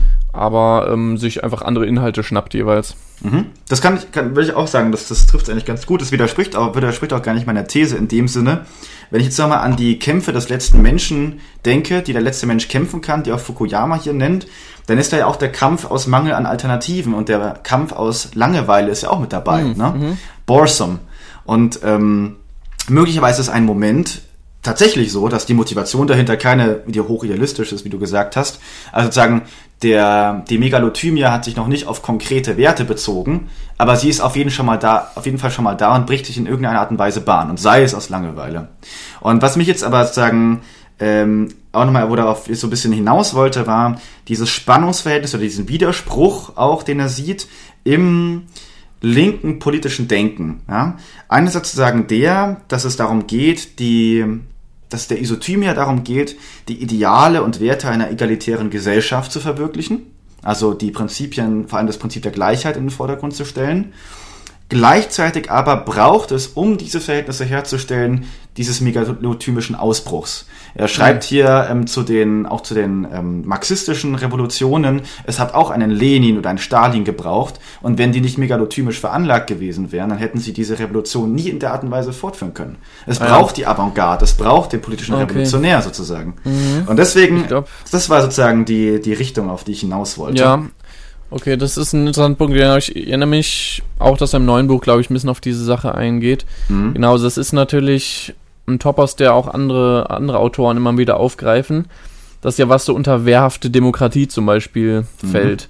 Richtig, Das genau. Problem der Demokratie oder der liberalen Ordnung überhaupt, dass sie irgendwie die Kraft fehlt, sich selbst zu erhalten, weil sie selbst sich ja als eine Ideologie behaupten muss auch. Sie ist ja eine, eine sie hat Ideale, aber da mhm. sie in ihren Idealen das Ding hat, dass jeder sein Ideal verfolgen darf, der Pluralismus, mhm. jeder kann sein Ding machen, Meinungsfreiheit, alle Meinungen sind okay. Nicht alle, aber fast alle. das hat zumindest die Tendenz oder das Problem, wie du in der Tat sagst, dass, dass es sich dadurch selbst aufhebt, wenn es nicht megalotymisch auch seine Ideale verfolgt. Und ähm, ja, das ist in der Tat sozusagen ein bleibender Widerspruch, der, der irgendwie seine Probleme hat. Irgendwie für Demokratie demonstrieren, das ist irgendwie ich glaube, da hat man weniger so richtigen Antrieb oder es ist schwer, es ist schwer so richtig Feuer und Flamme für Demokratie. Verfassungspatriotismus, genau, war ja mal so ein Versuch, das irgendwie zu fassen, dass wir Verfassungspatrioten sein sollen. Ja, genau, und das, das ist, glaube ich, viel schwieriger zu erzeugen als für irgendwas richtig Dummes. Also für, für irgendwas viel Primitiveres, sage ich mal. Also, BVB Ultra zum Beispiel. Genau, für einen Verein, für eine Nation oder so. Hm wo man irgendwie was Konkretes hat, weil dieses, das Demokratische, das ist halt sowas, sowas unglaublich äh, Differenziertes. so, ja. Für jeder kann sagen, was er will. Das, das, das ist irgendwie ja, keine, ist, keine griffige Parole. Ja. Das ist keine griffige Parole. Also, hm. es, gibt ne, es gibt wirklich ja auch, ähm, ja, richtig ähm, Demokraten von Herz und die das wirklich mit Pathos auch ähm, vertreten können. Hm. Aber ich glaube, man kann viel einfacher was anderes verkaufen als Demokratie. Also Demokratie mit Pathos zu verkaufen ist viel schwieriger als irgendwie Deutschland, Deutschland über alles zu verkaufen. Das, äh, das äh, läuft besser. Hey, habt ihr Lust auf drei Jahre Gesetzgebungsverfahren und dann ein Veto vom Europäischen Ministerrat? Genau. Ja. Lass uns ewig lang streiten und dann zu einer Kompromisslösung kommen. Yeah. Die, mit der keiner so richtig zufrieden ist. Yeah. Genau, also Demokratie. Nein Demokratie ist was unglaublich Anstrengendes, das sagen ja auch die Demokraten selbst, das wollen wir aber ja gerade, es ist unglaublich nervig und wir müssen uns auseinandersetzen, bla bla, aber das ist ja das, was wir wollen. Manchmal denke ich bei dir an so einen richtigen, so einen, so einen altehrwürdigen, so aus einer, einer altehrwürdigen Aristokratenfamilie, der, der einfach sehr viel Nietzsche gelesen hat. Dieser ja, adlige Impetus.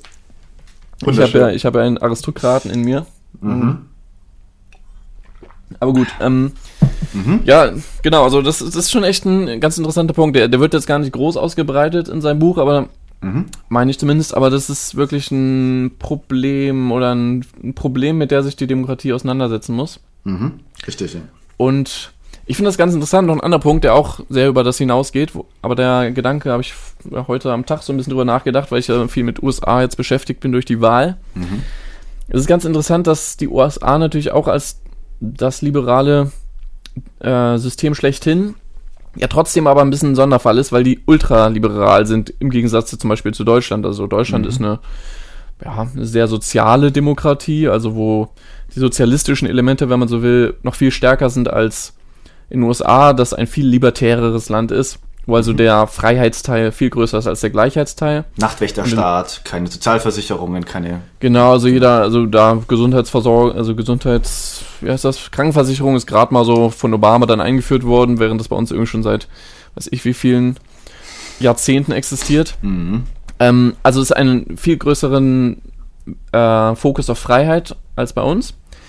Und dadurch äh, welche schlimmen Ausmaße das hat. Also hier ist ja ein großer Anti-Amerikanismus auch in Deutschland. Man lästert immer viel darüber, was da alles abgeht. Mhm. Andererseits könnte man natürlich mit Fukuyama auch sagen, aber die bieten natürlich viel mehr Arenen für die Megalothymien natürlich, mhm. weil die Freiheit viel größer ist. Das heißt, da kann es viel, viel ähm, ehrgeizigere, ausartende Kapitalisten geben, Unternehmer, die ihr Ding machen die viel mehr Möglichkeiten haben. Hier ist man gleich durch tausende Steuergesetzgebungen, was auch immer eingeschränkt. Start-up-Kultur ist in Deutschland nichts gegenüber USA. Ja. Und Startup ist ja auch so Megalothymia schlechthin. Ich erschaffe was Neues. Auch wenn äh, Nietzsche das immer noch pathetic finden würde wahrscheinlich. so, so eine unternehmerische Megalothymie, aber immerhin, es ist eine Megalothymie. Mhm. Und die USA hat irgendwie trotz ihrer Ekligkeit, die man so, wenn man da diese, diese ganzen Trump-Leute sieht, denkt man so, was ist los in diesem Land? Aber andererseits, irgendwie, irgendwie hat es auch ein bisschen was. Das ist so, so ein komischer wilder Westen ist da auch noch so, hatte ich so das Gefühl. Wenn, ich, wenn man sich die USA anguckt, manchmal ist es immer noch so eine Art wilder Westen. Jeder läuft da irgendwie. Weißt du, da war in Arizona gestern, sehe ich da Bilder von der, von irgendwelchen Trump-Anhängern, die da vor dem mhm. Wahllokal sind und da irgendwie das überwachen wollen und so. Und die haben da alle ihre Waffe an. Weißt du? Jeder trägt da eine Waffe, weil das einfach, ähm, ja. ich, glaub, ich war, entweder war es in Arizona oder in Nevada, mhm. wo man einfach frei mit Waffen rumlaufen darf als Privatbürger. Mhm. Ist ja in mehreren Ländern so in den USA. Mhm. Und dadurch hat es natürlich viel mehr so dieses Wild West Feeling. Mhm. Jeder und trotz allen ekligen Ausartungen, die es hat, steckt da natürlich irgendwie, ja. Das so Anziehendes drinnen sowas, ja, was Libertäres, ähm, Anarchistisches fast schon dann drin. Mhm. Und ja, deswegen könnte ich mir vorstellen, dass die USA oder dass das eine Demokratie ist, die besser darin ist, die Megalo der Megalothymia ihre Arenen zu geben, während in Deutschland das viel mehr unterdrückt wird. Mhm. Und ähm, hier ist irgendwie auch das Sicherheitsstreben viel größer und äh, Recht und Ordnung und mm, brav sein. Mhm. Ja, der deutsche brave Bürger. Mhm. Ist ja so ein Klischeebild, aber ist ja auch viel, viel dran. Und deswegen könnte ich mir fast vorstellen, dass in, in einem Land wie Deutschland die Gefahr eines Exzesses dann wiederum größer ist, weil die Arenen so klein sind. Mhm. Ja. Also, wenn hier sich die Megalothymia durchbricht, dann vielleicht auf eine viel mh, mm, exzesshaftere Art und Weise, als das vielleicht in der USA stattfindet, weil da im Alltag schon viel mehr Möglichkeiten dazu gegeben sind. Mhm. Das ist nur so, so eine These von mir jetzt. Mhm. Ja, das ist ein interessanter Gedanke. Also vor dem Hintergrund, also in dieselbe Richtung würde ja auch Fukuyama gehen, ne? würde ja auch sagen, in dem Moment, je weniger oder je egalitärer und je isotymotischer eine Gesellschaft wird, desto höher ist das Risiko, auch dass eben es zu megalothymischen Ausbrüchen kommt. Und wenn wir nicht diese Arenen haben, die in den USA mehr vorhanden sind, vielleicht sind wir dann Vielleicht stehen wir vor einem großen megalothymischen Ausbruch. Andererseits kann man auch sagen, wenn wir jetzt Trump als so einen Ausbruch sehen, ja. na, dann ist, dann ist es zumindest empirisch ein gutes Ja, Argument wollte ich auch deine sagen, These. also- also Trump könnte natürlich für mich auch eine totale Widerlegung meiner These sein. Also, Mhm. weil der ja, weil ich jetzt auch hätte sagen können, hier wäre dann die Gefahr größer, sozusagen einem Populismus zum Opfer zu fallen. Das heißt wieder, dass man sich, mh, dass die Megalotymia sich Ausgang verschafft, indem sie ein, einen Führer an die Spitze stellt. mhm. ähm, wie meinetwegen NS-Zeit in Deutschland, 20. Jahrhundert. Aber der Pu- Populismus hat ja in den USA aktuell viel größere Ausmaße als hierzulande. Wir haben zwar auch eine populistische Partei, die recht stark ist, aber das hat ja noch lange nicht die Züge wie ein Trump. Mhm.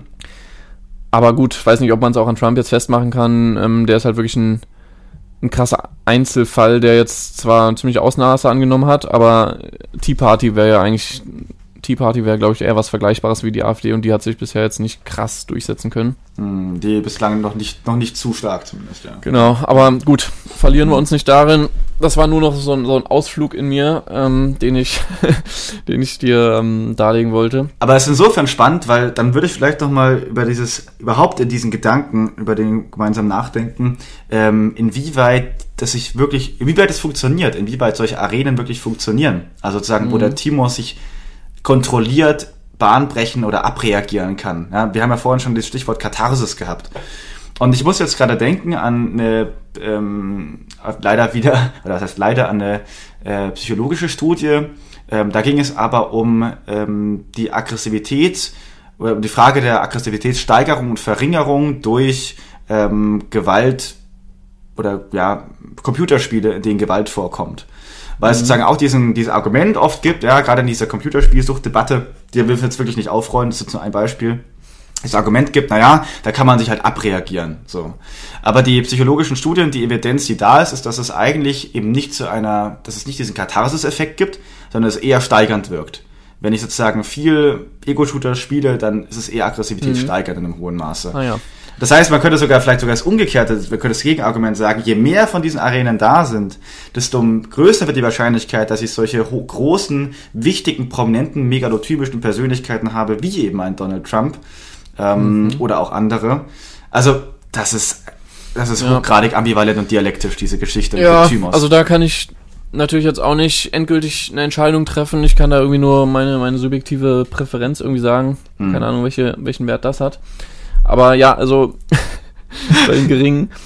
Aber genau, also es ist diese Katharsis-Frage. Also, ähm, ich hatte da mit einer, mit einer Freundin auch mal die Diskussion, weil ich so ein bisschen Freund der Katharsis irgendwie bin, Mhm. seit ich vor allem mit Nietzsche mehr befasst bin. Also eher diese Richtung, dass eben die Lebendigkeit des Menschen eben inhärent damit verbunden ist, dass man auch diesen, diesen bösen Trieben in sich, sage ich mal, dass man die nicht unterdrückt und dass die nicht einfach nur gezähmt werden, sondern dass die irgendwie ihren Ausgang finden. Mhm. Und das wäre ja das sozusagen, dass wir in einer Gesellschaft, dass das die Gefahr unserer liberalen Demokratie ist, dass das alles in uns schwelt, diese ganzen Triebe und das geht natürlich von einer Triebtheorie aus, die da, die sagt, dass die Teil des Menschen sind und sich nicht einfach abschaffen lassen. Das heißt, wir müssen damit umgehen. Man könnte natürlich eine komplett andere Theorie vertreten, dass die sagt, dass diese Triebe im Menschen überhaupt nichts ähm, Absolutes sind oder überhaupt keine ähm, erste Grundlage ist, der, mit der man sich befassen muss. Meinetwegen ein Platon-Modell, was sagt, man kann auch einfach ein von Vernunft beherrschter Mensch werden. Man kann sich transformieren zu einem Vernunftmenschen. Und dann ist es eben überhaupt nicht sinnvoll. Das wäre vielleicht diese Richtung, die sagt, dann sind sozusagen Computerspiele, die diese Triebe in einem einfach nur größer machen und aufblähen. die sie bedienen, ihnen die Herrschaft überlässt. Das ist einfach Ja. nur, das ist einfach nur kontraproduktiv dahingehend, dass man zum Vernunftmenschen wird. Und die Platon-Theorie, oder die Platon-Richtung, die würde ja auch sagen, man verwirklicht das Menschsein, indem man seine Vernunft zur Entfaltung bringt und man ist dann kein ungesunder Mensch, während Nietzsche immer sagt, diese, diese Platon-Richtung, die ist ein falscher Idealismus, der irgendwie den Mensch zu einem von Vernunft und von so einer Logik, Vernunft, Verstand beherrschten Menschen. Man tyrannisiert sich mit seiner Vernünftigkeit und unterdrückt letztlich die wirkliche Lebendigkeit, die in diesem Triebbereich liegt. Mhm. Und Nietzsche, aber eben auch Fukuyama, der ja auch diesen Thymos einfach setzt, dass man den befriedigen muss auf irgendeine Weise. Das haben wir ja schon am Anfang gesprochen in seiner, in, oder in meiner Kritik, ob er Platon denn richtig liest. Er, für ihn ist ja dieser Thymos scheinbar was, um das man nicht herumkommt. das muss irgendwie gemanagt werden. Und klar, bei Platon muss der zweite Seelenteil auch irgendwie gemanagt werden, aber da kann er zumindest irgendwie Vernunft durchströmt werden, während man bei Fukuyamas den Eindruck hat, dass das muss irgendwie selbst herrschen. Ne? Der Thymus muss irgendwie, nicht ganz selbst herrschen, aber muss irgendwie doch sich sehr viel primärer als bei Platon Bahn brechen. Mhm. Und ja, das sind eben wirklich zwei Ansichten, die man auf die Sache haben kann. Ich bin auch eher Katharsis-Mensch, also ich glaube derzeit eher, oder ich beobachte es auch eher oder halte es für gesund und spüre die Lebendigkeit in mir auch eher im positiven Sinne, wenn ich meine thymotischen oder megalothymotischen Triebe mhm. in irgendwelche Kanäle leiten kann, anstatt dass ich sie versuche immer weiter herabzudämpfen, immer weiter zu zähmen. Mhm. Aber ja, bist du da anders? Bist du eher der auf der Zähmungsseite oder? Hm, es kommt, würde ich sagen, anders ausdrücken. Auf die Art der Zähmung an, ja, richtig. Also ich mhm. würde, ich glaube, glaube ich, ich halte sowohl diese letzte Mensch-Umgangsweise, das ähm, der Niederhaltung und ja, am liebsten, also das, was sich der letzte Mensch sagen wünschen würde, wäre ja die Ausrottung dieses Dranges, der in ihm ist, weil der stört ihn ja auf und der stört ihn ja in seiner Ruhe, in seiner Behaglichkeit, in seiner Selbstzufriedenheit. Ähm, das kann es nicht sein. Es kann aber auch nicht sein, einfach dem sich sagen, da, dass sich Bahn brechen zu lassen. Und es kann auch nicht sein, einfach nur zu sagen, ja, ich brauche so ein gesundes Mittelmaß. Sondern ich würde immer dafür plädieren, zu versuchen, vielleicht eben auch wirklich über bestimmte ähm, ja, Bedeutungen, bestimmte Leitwerte, in welcher Form dann auch immer, ähm, eine ganzheitliche Ausrichtung der Seele des Menschen oder der, ja, der, des, der menschlichen Inneren hinzubekommen. Das mhm. natürlich jetzt hat, natürlich kann man sagen, das ist auch eine Form von Kontrolle, ja, oder Selbstkontrolle letztendlich vermittelt über bestimmte Werte, die man eben setzt oder wählt oder die, mit denen man sozialisiert wird. Ähm, aber das ist auch natürlich hochspekulativ. Ja, also es war jetzt noch sehr, sehr unklar. Ich weiß noch nicht genau, was du davor hast. Aber ähm, primäre Werte und so. Mhm. Warte, irgendeinen Punkt hatte ich gerade noch. Also, die Sache ist ja, oder was ich, sag ich mal, ich psychologisiere mit Nietzsche ja dann auch in gewisser Weise. Mhm. Und ich würde eben behaupten, dass, dass selbst die, die eher auf dieser Zähmungsseite sind und die sagen, die dafür plädieren, dass man solche Triebe möglichst nicht auslebt, dass das ähm, höchst hm, wie soll ich sagen, hypocritic. Was heißt hypocritic? Heuchlerisch? Mhm, ja. mhm. ähm, also es gibt eben auch die, es gibt die direkte Auslebung dieser Sache, die sich auch für nichts schämt, sage ich mal, sondern es ist einfach, es ist bei, bei Nietzsche eben so dieses, diese Unmittelbarkeit des Herrenmenschen, der einfach, der kennt seine Triebe und lebt sie aus. Mhm. Und dann gibt es diese Hinterrücks aus, dieser Hint Hinterrücksart, die Sachen auszuleben. Und ich habe das Gefühl, auch die Menschen, die dafür plädieren, dass man sie möglichst nicht ausleben soll, leben sie eigentlich doch aus, aber eben auf so eine Ressentiment-Art und Weise. Mhm, ja, auf, ja. auf eine ähm, implizite und versteckte Art und Weise. Und mhm. irgendwie, oder sie, sie, oder sie fressen sie halt krankhaft in sich rein und dann entlädt es sich auf, auf eine noch ähm, perfidere Art und Weise. Also. Wie im Christentum. ja, gut. Das müssen wir, das ist ein ganz anderes Thema. Also jetzt nee, bei Nietzsche jetzt hat von Nietzsche gesprochen. Ja, Im Christentum. Ja, genau, genau Nietzsche wird natürlich sagen, genau, die Religion ist auch, also die auch für ähm, universale Liebe und alles eintritt, dass das natürlich trotzdem irgendwie eine Art ist, den Nichtgläubigen zu unterdrücken, was auch immer. Mhm. Oder den Starken zu unterdrücken. Mhm. Ähm, gut, anderes Thema, aber ähm, ich würde jetzt gar nicht auf diese Ebene, aber das, ich beobachte zumindest echt bei vielen Menschen, die äußerlich so, so scheinbar friedlich und lieb sind, dass da doch sehr viele primitive Triebe sich immer wieder im Alltag doch zeigen dann. Oder man zumindest sieht, wie sie die unterdrücken und also, und das finde ich irgendwie dann noch unehrlicher. Also dann, dann lieber einfach wissen, was in einem ist, hm. seine Kanäle dafür suchen, anstatt ähm, irgendwie sich vorzumachen, man könnte es unterdrücken. Hm. Ich glaube, das habe ich schon persönlich lange getan. Und deswegen ähm, finde ich das irgendwie eine, eine, gesundere Art und Weise, auch sich selbst dann äh, zu sehen, sich selbst zu reflektieren, sich selbst kennenzulernen. Mhm. Aber gut, vielleicht bin ich auch einfach ein, ein, ein Dämon und andere sind einfach viel lieber als ich und haben das wirklich nicht. Das kann auch sein. Oder es ist nicht zwangsläufig so, dass, ähm, weil man versucht, seine Triebe zu, kont äh, zu kontrollieren oder sozusagen sich ihnen nicht bedingungslos auszuliefern, dass man deswegen nicht gleich ein Heuchler ist, weil man gar nicht den Anspruch hat, sie sozusagen in der Form zu kontrollieren oder zu unterdrücken oder zu negieren, sie zu ignorieren, ähm, sondern sie im Blick zu haben und anzunehmen. Aber annehmen nicht im Sinne von, ich laufe ihn lasse ihn bedingungslos freien Lauf, sondern sich die Frage zu stellen, in welcher Form oder worauf weist mich denn dieser Trieb oder jener Trieb denn gerade hin? Ja, das ja, wäre sagen, das würde sogar, das wäre mit mir sogar noch einigermaßen. Das wäre nicht noch vereinbar also, mit dir noch. Ich bin ja auch kein, also tyrannischer Mensch, der einfach vollkommen unkontrolliert sein, seine Sachen auslebt oder so. Also, aber ja.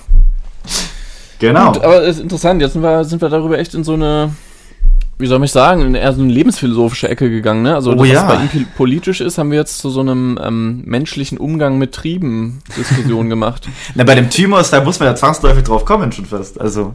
Aber ja, das mhm. ist wirklich, vielleicht müssen wir es doch noch ein bisschen, weil ich mir diese Frage tatsächlich aufgeschrieben habe, die ich mhm. dir stellen wollte, das, was natürlich dann letztlich wirklich mit einer anthropologischen Frage auch zusammenhängt. Mhm. Eben die Frage, gibt es eine gesunde Mitte? Also gibt es was er ja vorschlägt oder was er Hoffnung hat, ist, dass die liberale Demokratie eben das System ist, was, wenn es denn zumindest widerspruchsfrei ist, und wenn es das letzte System ist, dann muss es ja wirklich in der Lage sein, Megalothymia und Isothymia in gesunder Weise zu integrieren. Mhm. Und er, wir haben ja darüber gesprochen, die Ventile, die er vorschlägt. Und da wollte ich jetzt einfach nochmal besprechen und dich fragen, glaubst du, dass es möglich ist innerhalb dieses Systems? Oder falls du der Meinung bist, dass ein Menschenbild schon komplett falsch ist, dass das überhaupt nicht irgendwie primäre Triebe sind, diese Thymia und so. Ähm, also gibt es, gibt es eine gesunde Form der Verarbeitung dieser Triebe und kann die liberale Demokratie es leisten? Ähm, ich glaube, es gibt eine gesunde Form der Verarbeitung dieser Triebe, wenn wir das, das überhaupt Triebe nennen wollen.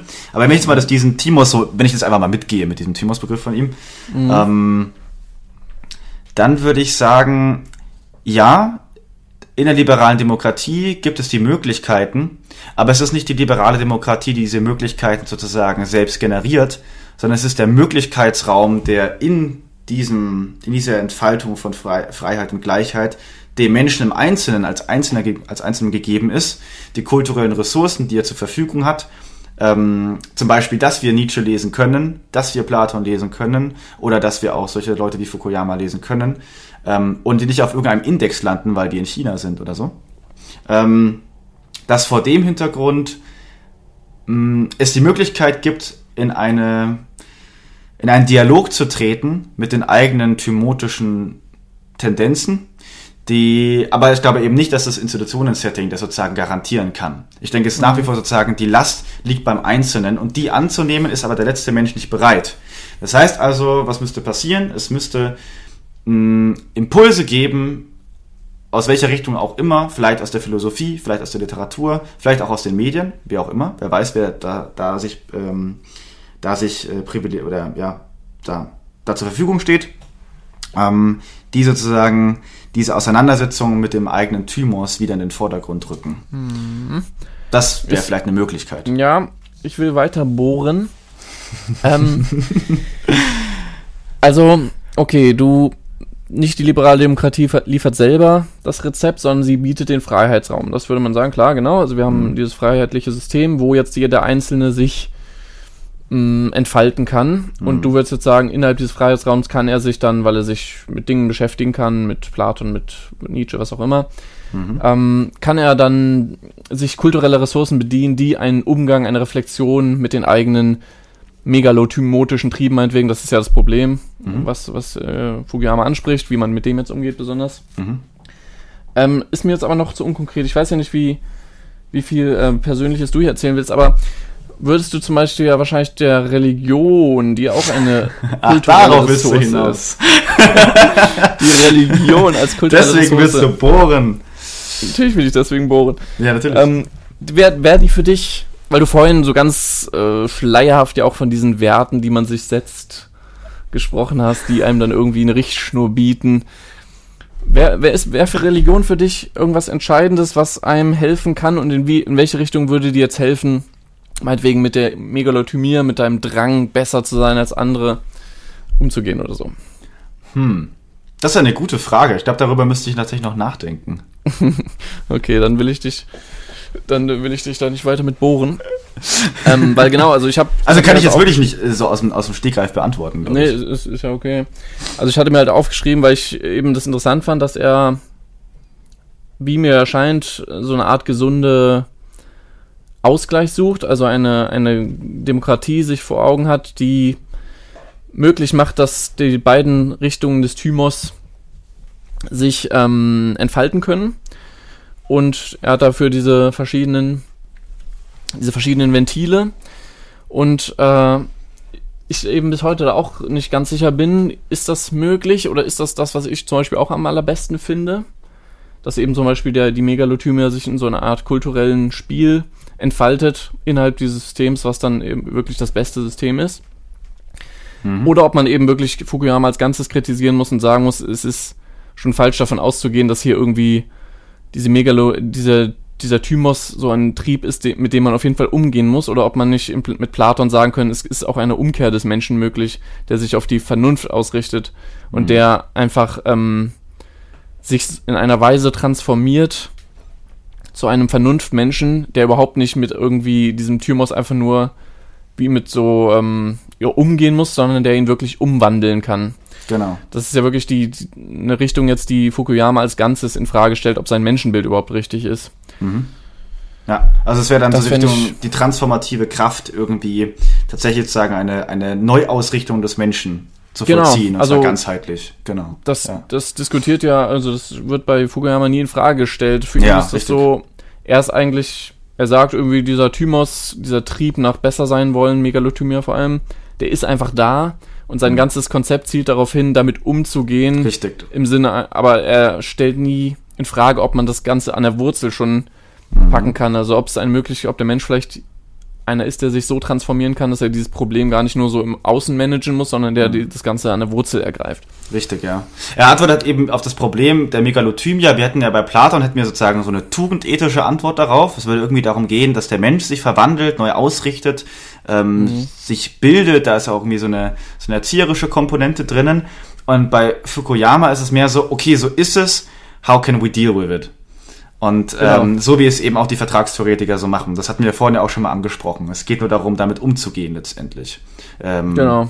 Genau. Und deswegen wäre auch meine Antwort eben vorhin, dass wir die, diesen Möglichkeitsraum haben, in dem sozusagen die Tugendentwicklung des Menschen den vielleicht einen Weg hinausweist aus dieser, diesem Ausgeliefertsein gegenüber den Dynamiken des Thymos. Ah ja, genau. Deswegen das, äh, zumindest das, das machen mir dann schon ein bisschen klarer, wo in deine Richtung geht. Also genau. du würdest dann eben schon auch sein Menschenbild wirklich in Frage stellen und sagen, ja. die liberale Demokratie bietet halt nicht nur den Raum, einfach nur den der Thymos den Thymos-Drang seine Ventile zu geben. Nee, Ventile genau, das meine ich nicht. Das meine ich nicht. Wäre nur Symptombekämpfung, ja. mhm. sondern es gibt wirklich eine Möglichkeit der Transformation und die geht dann eben, Absolut. du eher sozusagen die, die Platon-Richtung. Richtig, ja.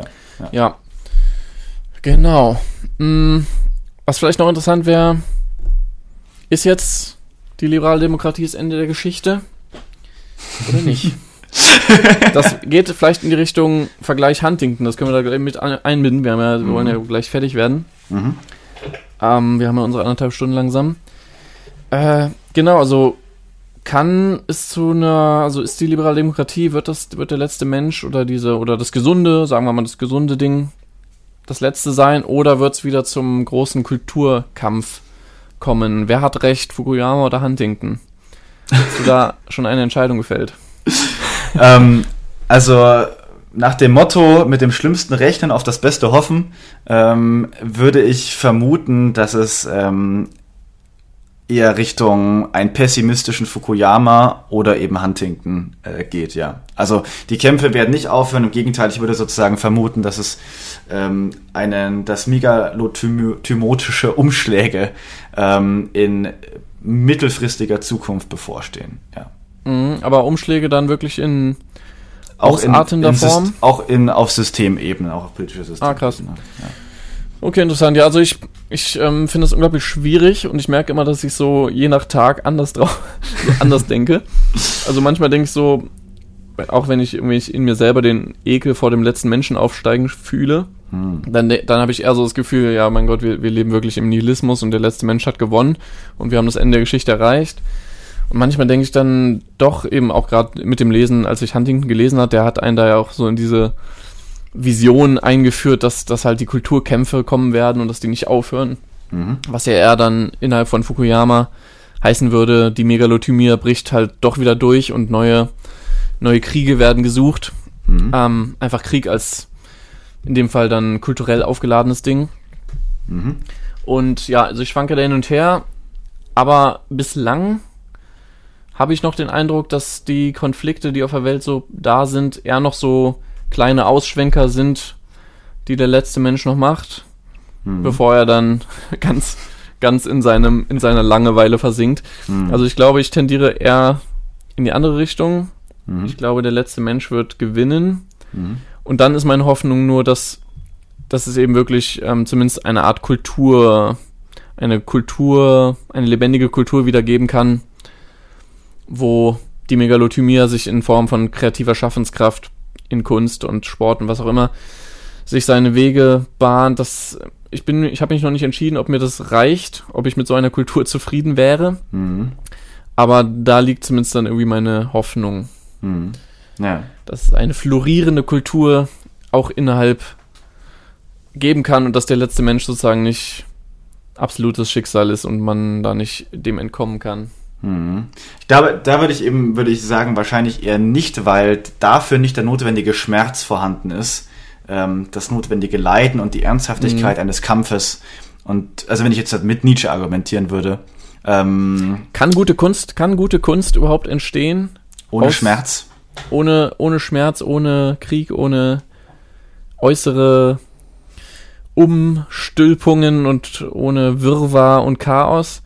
Hm. Das ist eben die Frage. Also ähm, kein Schaffen man sozusagen über hinaus wurde, wurde aus der Schmerzlosigkeit geboren. Genau, ob, ob aus diesem, also diesem Zustand universeller Frieden und Wohlstand, was jetzt ja am Ende der Geschichte stehen würde, mhm. haben wir natürlich nicht erreicht, aber so idealtypisch wäre das ja das, ob da überhaupt wirklich wirkliche Kunst entstehen kann oder ob Kunst wirklich widere Umstände braucht und wirkliche Widerstände mhm. außen und auch ob das äußere Leben auch wild sein muss, damit wilde und gute Kultur und Kunst entstehen kann. Mhm. Das ist, ähm, das ist eine Frage. Vielleicht werden wir erst dann wieder anfangen, Geschichte zu schreiben, wenn wir die Geschichtsschreibung vergessen.